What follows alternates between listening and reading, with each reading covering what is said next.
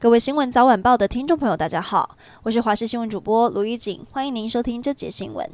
新北市林口知名连锁幼儿园被爆出有老师不当管教，不但对幼童暴力推头、赏巴掌，午睡期间更强拉睡袋，害小朋友翻滚撞头，初估至少有十二名幼童受害。家长们罗列二十项罪状控诉，园方一开始却回应老师怀孕了，希望家长体谅。但教育局调查后认定确实有不当管教情事，目前已经将施虐老师停职并开罚，最严重将勒令该园停业。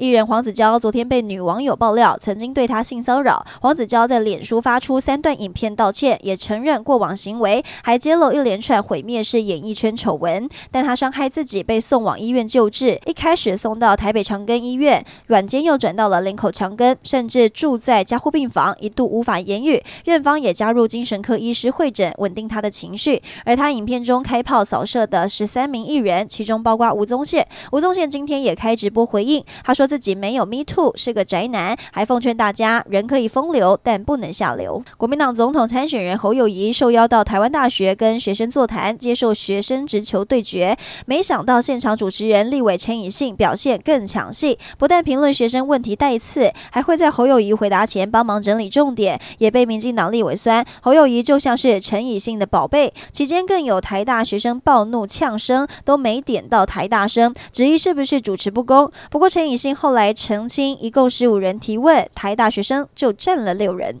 本巴比妥用药风波延烧，高雄市四名医师涉不当用药，市府大动作开罚，勒令停业，并逐一通知受影响的一百多位患者安排医疗评估，但没有公布诊所名称跟医师的名字。现在就有家长跳出来反映，接到卫生局通知，但没告知是在哪间诊所服用到药物。还有的家长说，孩童服用药物的时间是否也没讲清楚，资讯不够透明化。花莲有民众在高寮大桥旁边采摘菇类，回家烹。煮食用后，六个人出现恶心、呕吐、腹泻等症状。原来他们吃下肚的疑似是有毒的绿蛰菇，也因为外观特征跟鸡肉丝菇、白色雨伞菇等无毒性的菇类很类似，常常被民众认错。二零一九年还曾经发生误食导致丧命的悲剧，医生也提醒路边的野菇千万不要乱采。